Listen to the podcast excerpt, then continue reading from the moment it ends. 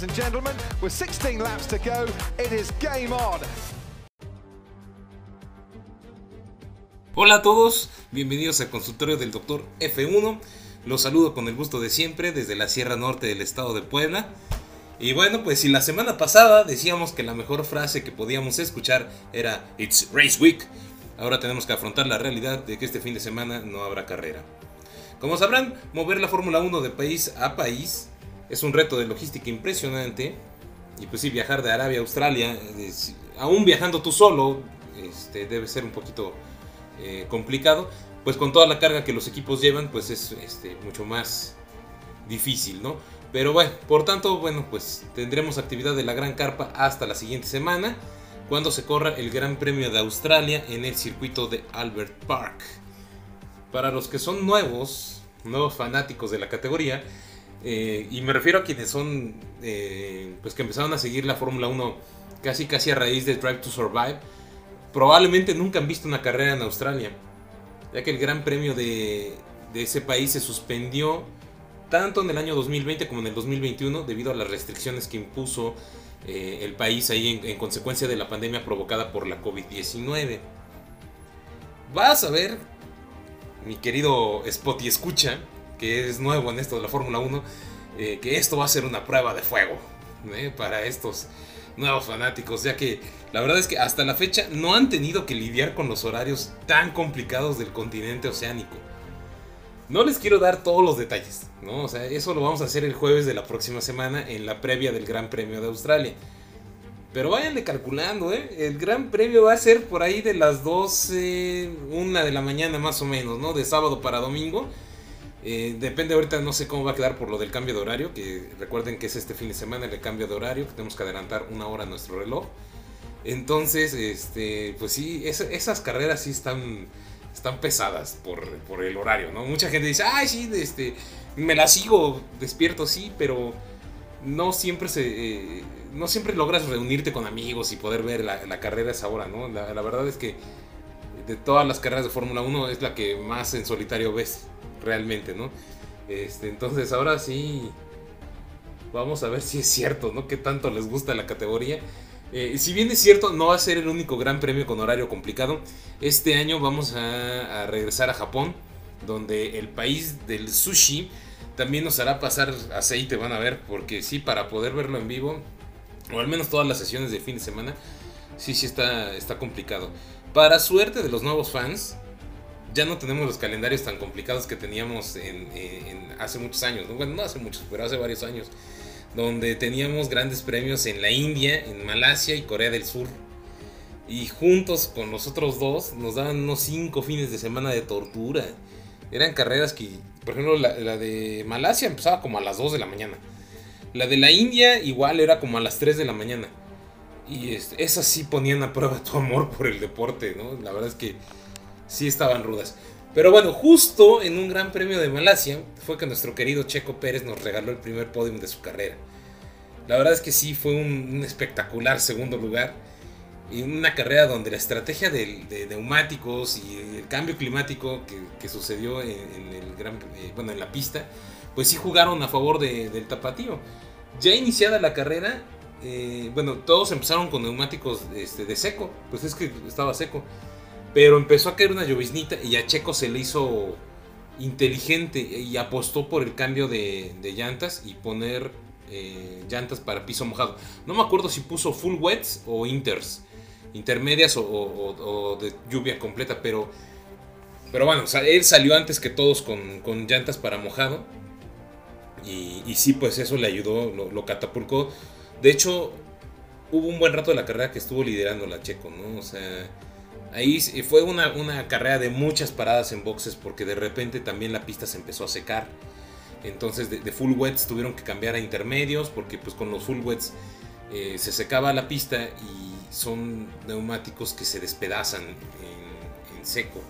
Entonces eh, tuvo que hacer varios cambios y entre que entraron y salieron, cuando la pista se secó y que salió con, neumáticos de seco, Checo salió en, segundo lugar. Eh, en su Sauber Ferrari, nada más detrás del piloto de Maranello, en ese entonces Fernando Alonso. La verdad es que fueron momentos de emoción máxima, ¿no? estábamos acostumbrados a ver a Checo, pues por mucho, octavo, noveno, en ese entonces. El Sauber no era tan competitivo, ¿no? Y, y, si creen que lo del sábado pasado estuvo emocionante, la pole position, no, no, no. Haber visto a Checo en un auto infinitamente inferior a los demás, persiguiendo a Alonso en su todopoderoso Ferrari, fue incomparable, ¿no? Realmente fue algo que disfrutamos muchísimo. Checo iba con un ritmo endemoniado, iba bajando los tiempos sector por sector, dándole alcance al asturiano, hasta que salió el bendito mensaje de radio del pitbull, ¿no? Checo, we need those points, cuida la posición, ¿no? Necesitamos los puntos, cuida la posición. Y casi inmediatamente después del, Team Radio, Checo tuvo un pequeño despiste en una curva y eso la verdad lo alejó de Alonso y ya no le permitió alcanzarlo, ¿no? Eh, a final de cuentas, bueno, fue un grandísimo segundo lugar.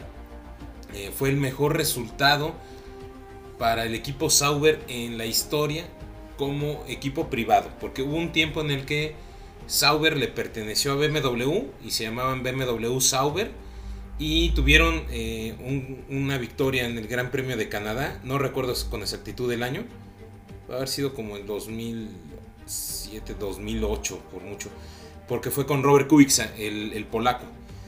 Eso, ese detalle lo vamos a checar un poquito después, el, año, nada más.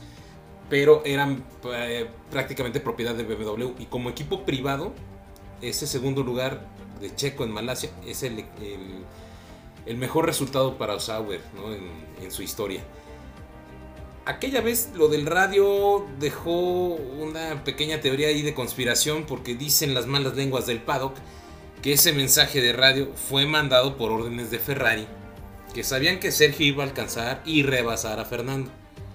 Y como no querían que eso sucediera, pues iba a ser una humillación para la casa de Maranello. La verdad es que Ferrari le urgía la victoria. Habían tenido un inicio de temporada algo desconcertante. Y pues Ferrari el proveedor de motores de Sauber, ¿no? En ese entonces, este.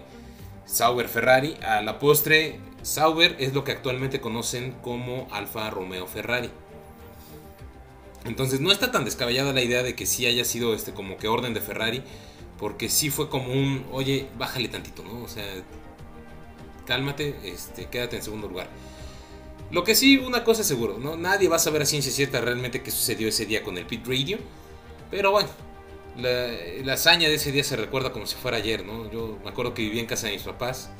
La Fórmula 1 se transmitía en semana tras semana en Fox Sports, sin necesidad de pago adicional. O sea, no, no, no había nada de. No existía el canal F1, no existía Fox Sports Premium, no, lo del tiempo que se llamó Fox Premium así solito y que, te lo posaban por el Fox Live Action o algo así. Eh, me acuerdo muy bien que eran como 4 de la mañana porque la carrera se paró, hubo un tiempo, fue una carrera larguísima. Y la verdad es que yo tenía ganas de salir corriendo por toda la casa para gritar de felicidad. Obviamente tuve que contener los gritos, ¿no? Y esperar la mañana siguiente para contarle a mi papá lo que había pasado en la madrugada, ¿no? Lo, que había sucedido. Pero bueno, pasando a otro tema. Eh, es hora de hablar de los asquerosos Power Rankings de Aramco. Ese ranking que según la Fórmula 1 eh, lo califican expertos. Que la verdad no sé qué expertos, porque expertos por lo visto no tienen nada. Y califican el desempeño de los pilotos en el fin de semana. Eh, yo creo que es una idea que copiaron de aquí de, del podcast del Doctor F1 este, para hacer un ranking. No, en cierto, sí ya existe, ¿no? Pero bueno, eh, la verdad es que pues es una burla. O sea, es, un ranking donde siempre, sin merecerlo, los pilotos europeos y sobre todo los británicos salen muy bien favorecidos. ¿no? Esta semana se, aventaron el disparate de poner a George Russell por encima del desempeño de Checo Pérez. ¿En cabeza de quién cabezó? O sea, no, no están locos. Y la semana pasada, aunque Checo estuvo peleando el podium hasta la última vuelta, ni siquiera lo consideraron. Inclusive esta semana, a pesar de liderar la carrera, haber hecho la pole, competir arriba todo el fin de semana, ponen a Checo al mismo nivel que Lando Norris. Lando que quedó séptimo de rebote. No, es una total injusticia, la verdad es que eh, yo, la verdad, si, si tú eres un fanático de los que sé que me están escuchando varios que, tienen poco tiempo que, que, iniciaron con a seguir la Fórmula 1, eh, ignoren totalmente los, los, Power Rankings de Aramco, ¿no? O sea, lejos de ayudarlos como nuevos fans, lo único que van a hacer es eh, crearles una idea errónea acerca del desempeño de los pilotos, ¿no? La verdad es que está, este, está muy mal, ¿no? Por el contrario, en, Twitter llegamos a encontrar rankings, por ejemplo, hay uno donde cuatro medios especializados en Fórmula 1, que son totalmente independientes, nos entregan los siguientes resultados. En primer lugar, ellos colocan a Charles Leclerc con una posición de 9.4. Esto lo hacen cuatro medios diferentes. Eh, y ya en el promedio de las cuatro calificaciones se logra ese ranking. En segundo lugar aparece Max Verstappen con 9.3. La, diferencia es punto uno, Entre el primero y segundo. En tercer lugar, ninguna sorpresa, excelente. Checo Pérez con 9.0. Es justicia, la verdad, para él, ¿no? En cuarto lugar, George Russell. Tampoco está mal. 8.6 de calificación. Si consideramos que en calificación batió a Hamilton y también en carrera, pues sí, está bien, ¿no? Eh, pero no arriba de, de, Checo Pérez, ¿no? De cuarto para Russell está bien. Fernando Alonso en quinta posición con 8.0, a pesar del retiro, eh, pues estuvo muy bien, tuvo muy buen ritmo y Alonso iba a terminar en los puntos. La verdad es que venía bien. Ahí lástima que los fierros fallaron. En sexto lugar, Carlos Sainz con 7.9, también comprensible, ¿no? O sea, mm, tenía para más y, pues nunca pudo alcanzar ni al primero ni al segundo, ¿no? Eh, traer un, avión y no, no, no, se les pudo acercar. Esteban Ocon, ahí yo difiero un poquito, pero bueno, le dan 7.9. Kevin Magnussen con su Haas 7.9. Pierre Gasly en, el 9 con 7.8. Valtteri Bottas en el 10 con 7.8. Eh, Lando Norris 7.5. También es adecuado el, puntaje. Daniel Richardo 6.8.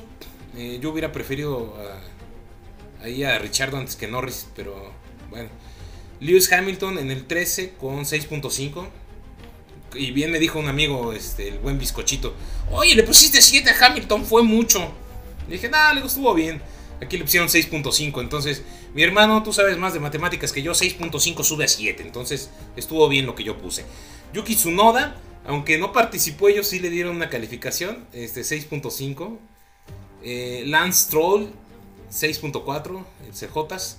Mick Schumacher, 6.3, yo la verdad es que sí le le puse menos porque pues no, no supo hacer más que chocar. Nico Hülkenberg en 6.3 con eh, en el puesto 17. En el 18 Juan Yuso con 6.1. Sí, la verdad es que bastante mediocre su, su fin de semana. Alex Albon con 5.5. Eh, y en el último lugar, por supuesto, Latifi, ¿no? Este, donde tiene una calificación de 2.3. Entonces, son calificaciones más reales eh, acertadas. La verdad, de lo que acabamos de escuchar, pues es muy similar a lo que escuchas en tu podcast de confianza sobre la Fórmula 1, aquí el, consultorio del Doctor F1. Entonces, bueno, pues yo les sugiero, no, no le hagan mucho caso a los Power Rankings de Aramco. Mejor este, espérense a escuchar el podcast y escuchar eh, una, una calificación pues más real ¿no? y acertada. Bueno, Revisando un poquito la información de la semana, apareció una nota bastante interesante acerca de la opinión de un ex jefe de equipos de la Fórmula 1. El señor se llama Colin Coles y quien en su paso por la Fórmula 1 dirigió equipos como Jordan, Midland, Spiker, Force India y después Hispania Racing Team, que fue este, un equipo español de Fórmula 1 que no, fue muy exitoso. Eh, después de pasar por todos esos, también fue director de carrera en Caterham Fórmula 1 en 2014.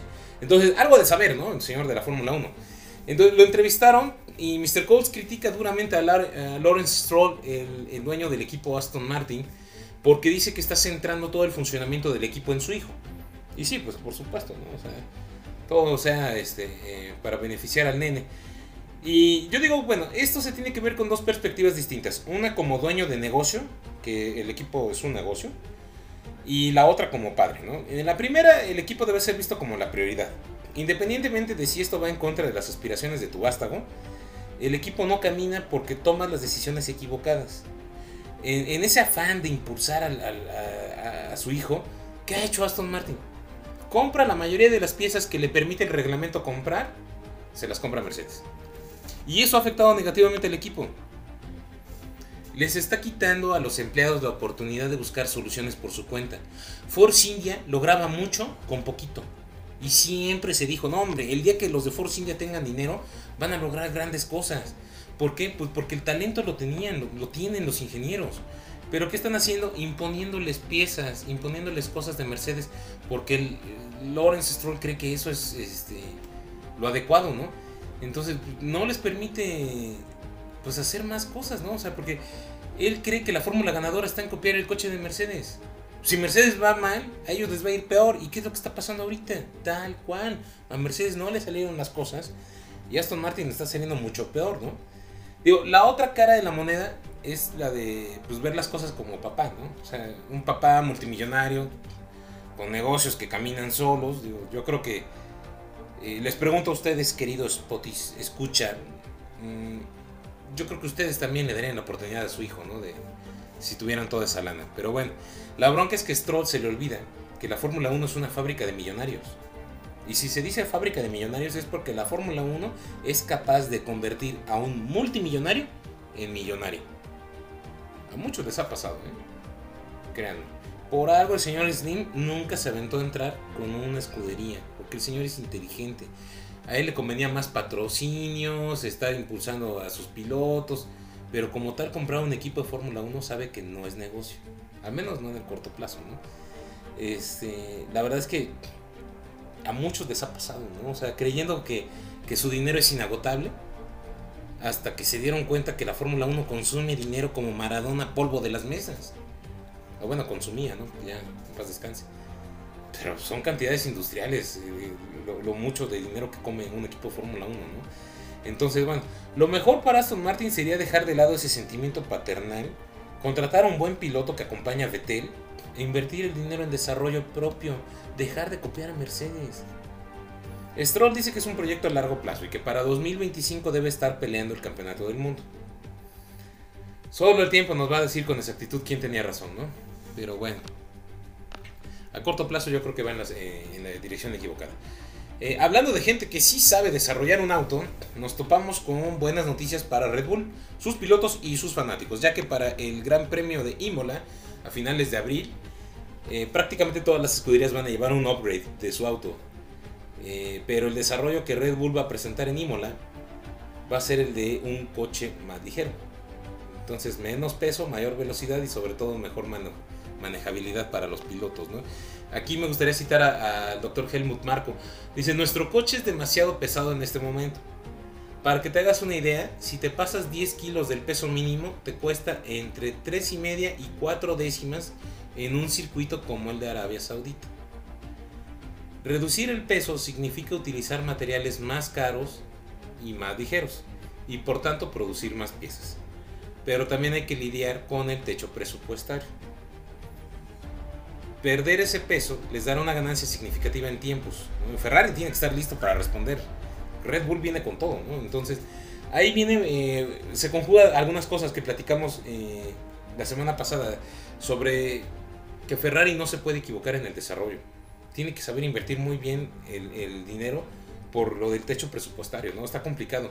Eh, leía otra nota acerca del problema de Mercedes y de cómo si no hubiera ese techo presupuestario, seguramente Mercedes se podría recuperar en dos, tres carreras, pero ahorita con el techo presupuestario y que no puedes gastar tanto dinero en desarrollo, en piezas nuevas, en fabricar, eso les va a hacer que, que, que esté muy complicado, ¿no? Inclusive Jacques Villeneuve, el hijo de la leyenda Gilles Villeneuve.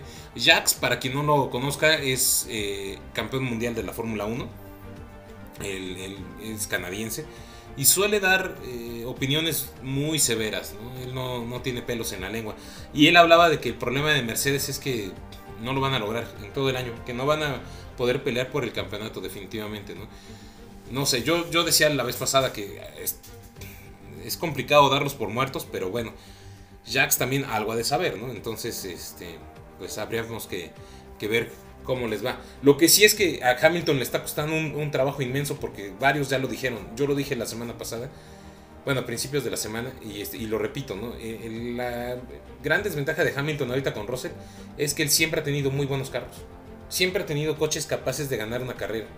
Todos los años desde que Hamilton corre en la Fórmula 1 ha podido ganar una carrera. Entonces ha tenido coches competitivos siempre. Ahorita no. Y no sabe extraerle lo mejor del coche. Entonces eso le va a costar trabajo, ¿no? Eh, continuando con temas del equipo de la bebida energética y su no siempre tan acertado asesor deportivo, el austriaco Helmut Marko, volvió a dar una señal de esperanza para las aspiraciones del piloto francés Pierre Gasly. Como todos sabemos, pues no es otra cosa más que poder tener el, eh, para Gasly todo su problema pues es tener el asiento de Checo ¿no? en, Red Bull. Eh, sabemos que ahorita Max extendió su contrato hasta el 2028 una millonada, pero también tuvo cláusulas, ¿no? De, para poderse zafar del, contrato relacionadas con el éxito y la posibilidad de ser competitivo. El contrato del segundo asiento del equipo de Milton Keynes, pues sí es totalmente diferente, ¿no? El acuerdo que ahorita tiene Checo acaba en 2022, después de que lo, lo extendieron el año pasado. Y pues Helmut Marco acaba de dar una declaración donde dice que pues no descarta que Gasly pueda regresar para 2023. Entonces, con Gasly todavía tienen contrato hasta 2023 y dice él que si el contrato expira y no pueden ofrecerle ninguna posibilidad de ascenso, lo más probable es que pierdan al piloto, ¿no? Y no quieren eso, porque pues a final de cuentas también les conviene tener un buen piloto en su equipo B. Y Gasly yo creo que es un excelente piloto para un equipo B, pero no es material de equipo top. Entonces, para Gasly la palabra clave es oportunidad de ascenso, ¿no? Porque ¿qué quiere decir eso? Pues que podría llegar, ¿no?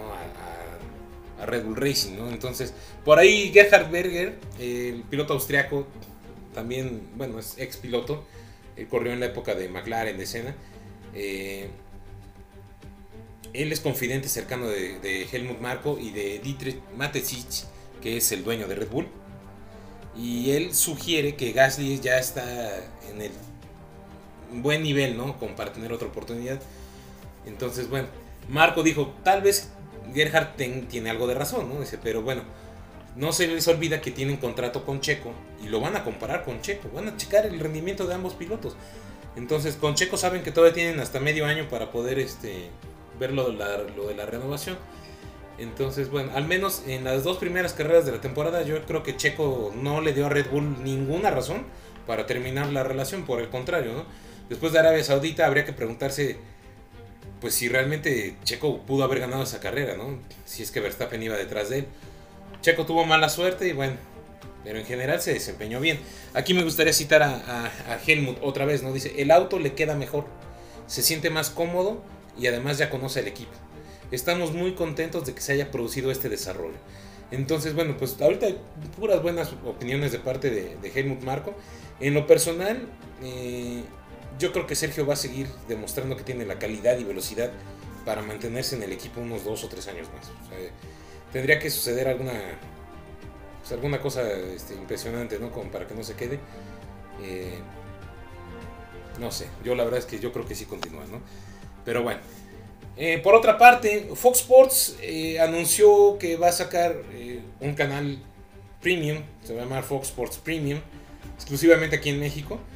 Eh, por si no fuera suficiente, ¿no? Con pagar suscripciones de Netflix, Disney, Star TV, Fórmula 1, Paramount, HBO, lo que se les ocurra, ¿no? Eh, pues bueno, para poder ver la Fórmula 1 en México sin cortes comerciales es una alternativa, ¿no? Al servicio de pago que ya existe con F1 TV Pro. La suscripción, para quien le interese, eh, se va a poder contratar directamente con el operador de cable. Dicen que va a costar aproximadamente 110 pesos mensuales. Y bueno, pues además de la Fórmula 1 van a poder ver eventos de la UFC, la lucha gringa de la WWE. Lo único que yo veo de ventaja es que ah, para los que nos encantan las carreras y que no nada más somos este, amantes de Fórmula 1, Fox Sports México tiene los derechos de muchas categorías. O sea, empezando por la Fórmula 1. Tienen la Fórmula 1, la F2, la F3, el Campeonato Mundial de, Resistencia, eh, WEC también tienen lo que es el Campeonato Mundial de Rallys y hasta la NASCAR.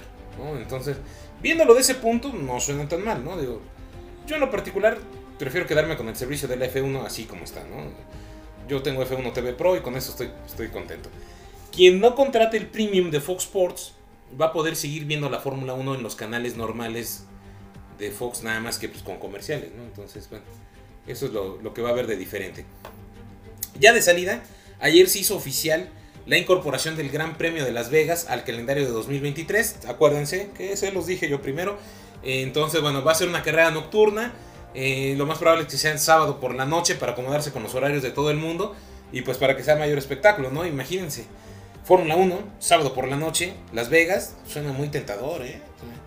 Seguramente va a ser unos costos inconmensurables, ¿no? Porque pues, Vegas, baby. Pero bueno, de mi parte es todo. Me despido agradeciéndoles una vez más a todos por su apoyo. Nos escuchamos el lunes próximo con más actualizaciones acerca del mundo de la Fórmula 1. Recuerden compartir mi podcast con sus amigos, seguirme en redes sociales para hacerme llegar sus dudas, comentarios, sugerencias. Eh, recuerden que me encuentren como arroba RacerDentist en Twitter y en Instagram. Y a petición del público, voy a poner una encuesta en mi Twitter para escoger el nombre para el ranking de pilotos que doy en el episodio post carrera. Ganará el que más votos tenga. Entonces, bueno, pues a ver qué este, también acepto sugerencias para los nombres, a ver cuál... Eh, por ahí me dieron mis amigos uno de las cualificaciones, pero se me hace como muy, muy largo. No sé, tenemos que echarle cabeza eso, pero bueno, a ver qué tal, qué tal sale. Eh, yo creo que publico la, encuesta hoy jueves y que esté jueves, viernes, sábado y el domingo la, cerramos para que, bueno, el lunes a lo mejor podamos anunciar cómo se va a llamar el, el ranking, ¿no? De mi parte, les decía yo, es todo. Les agradezco mucho. Un saludo a todos y hasta la próxima.